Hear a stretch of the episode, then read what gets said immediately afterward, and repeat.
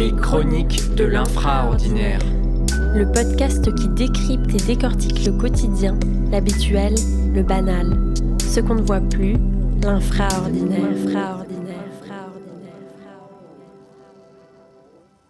Bonjour à tous. Tout d'abord, on vous souhaite le meilleur pour cette année 2021. On espère qu'elle sera riche de petits plaisirs quotidiens. Aujourd'hui, je laisse ma place à Julie Morvan. Julie est une ancienne étudiante en prépa littéraire. Aujourd'hui, elle continue ses études au CELSA, département média. Julie a toujours aimé le monde de la radio, au point d'assister régulièrement à l'enregistrement d'émissions. Elle porte beaucoup d'intérêt à la lecture, elle écrit souvent aussi, elle a fait du théâtre et des concours d'éloquence, elle a même été le personnage d'une fiction audio.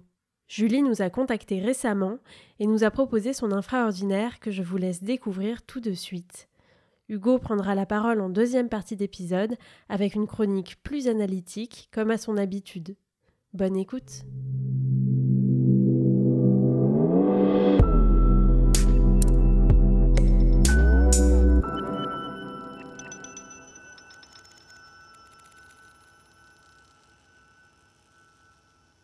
Les cartons empilés sur le trottoir attirent votre attention et vous interrompez votre promenade. Face à vous se dresse un tas de livres, de toutes les tailles et toutes les couleurs. Ils sont audacieusement empilés et forment une tour à l'équilibre instable.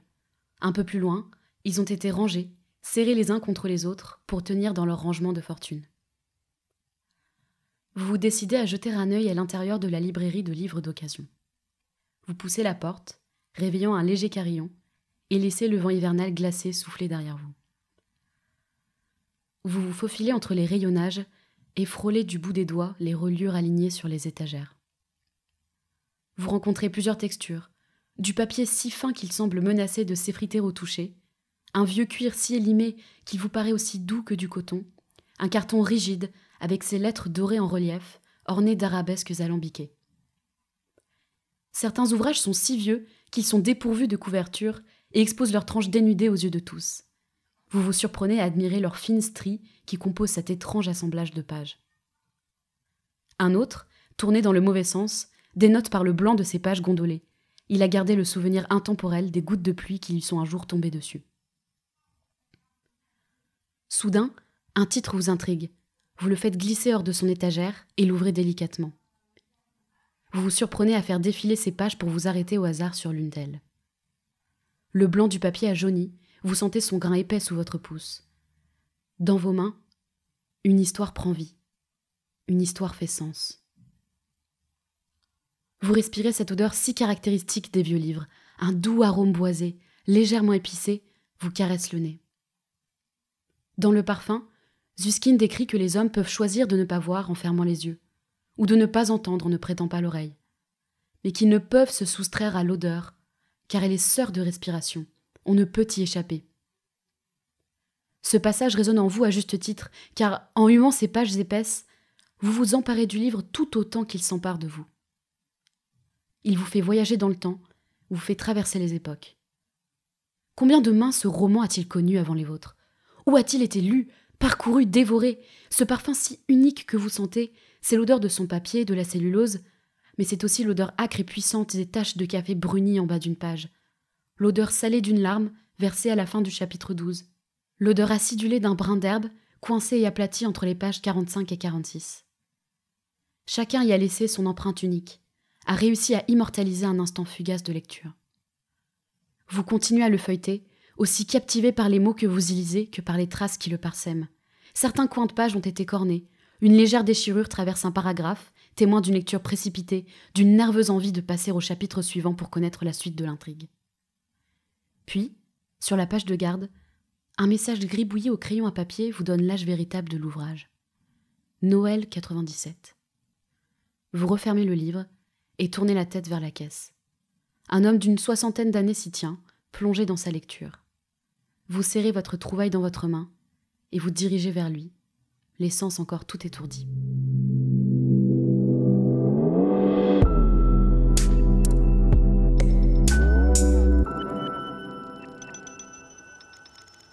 Chaque livre dispose de ses propres histoires. Il y a l'histoire du livre, bien sûr, celle que l'écrivain nous donne à lire, qui nous fait naviguer dans nos imaginaires les plus fous. Il y a également l'histoire du livre en tant qu'objet. Certains livres vivent d'ailleurs des histoires folles. Ils voyagent autant que leurs lecteurs, tombent, mais se remettent généralement toujours de leurs blessures. D'autres, au contraire, ont une vie plus paisible. Ils traînent des semaines durant sur une étagère dont le soleil vient chaque matin réchauffer le cœur de l'intrigue, mais qui en même temps altère l'ouvrage. Et puis il y a les livres qui dorment, ceux qui passent leur vie rangés dans une bibliothèque, ceux qu'on ne sort jamais du placard pour ainsi dire, mais qui malgré le temps qui passe, seront toujours là pour nous. On les sait bien en place et à tout moment, on peut compter sur eux et sur l'histoire qu'ils ont à nous raconter. Leurs pages vivent collées les unes aux autres, à tel point qu'en découvrant l'ouvrage, les pages tombent par paquets. Elles forment des chapitres aléatoires constitués par la transformation physique du livre à travers le temps. Mais ce qui fait l'histoire d'un livre, c'est également son odeur. On a tous en tête cet effluve qui nous saisit à l'ouverture d'un livre, mais là encore, selon l'histoire, l'odeur du livre ne nous dit pas la même chose. Il y a l'odeur des livres que l'on vient d'acheter, ceux qui sentent le neuf, comme on dit, leur papier encore très blanc dégage une odeur forte dès le premier feuilletage. Et puis, il y a l'odeur des vieux livres. Ceux qui nous racontent une histoire, ils nous piquent le nez, nous rappellent des souvenirs et nous transportent à travers l'histoire jusque plusieurs siècles en arrière. Mais alors, d'où vient l'odeur de ces vieux livres? Vous vous en doutez certainement, mais elle provient des produits utilisés pour leur fabrication. Et notamment le papier, l'encre ou la colle, même si de nombreux autres composés chimiques sont à l'œuvre. Mais ce qui caractérise vraiment l'odeur des vieux livres, c'est la dégradation chimique des composants de son papier. Plus le temps passe, et plus il dégage des odeurs que parfois on serait tenté de confondre avec la vanille ou l'amande. Aussi incroyable que cela puisse paraître, ces odeurs si caractéristiques ont même inspiré des créateurs de parfums comme Maison Martin Margiela avec son ambiance chaleureuse d'une bibliothèque à Oxford ou encore Byredo et sont sobrement intitulés Bibliothèque. Si vous n'aimez pas la lecture mais que l'odeur des vieux livres vous séduit, vous savez désormais où les retrouver, même si l'on défendra ici l'idée qu'une pause lecture odorante reste un petit plaisir naturel malgré tout plus authentique. Et pour aller plus loin, nous vous proposons de découvrir les deux parfums dont Hugo parle dans sa chronique Whispers in the Library de Maison Martin Margiela et Bibliothèque de Bayredo. À Paris, vous pourrez retrouver ces deux parfums dans leur boutique en propre ou chez Nose au 22 rue Bachaumont. Nous vous conseillons de découvrir également la bibliothèque Shakespeare Company et ses fameux amoncellements de vieux livres présents un peu partout dans la boutique rue de la Bûcherie. Si vous n'êtes pas à Paris, vous pouvez tout simplement monter dans le grenier de vos grands-parents et y découvrir leurs trésors littéraires. N'oubliez pas de les humer et de vous délecter de cette odeur si magique. Nous espérons que cet épisode vous a plu.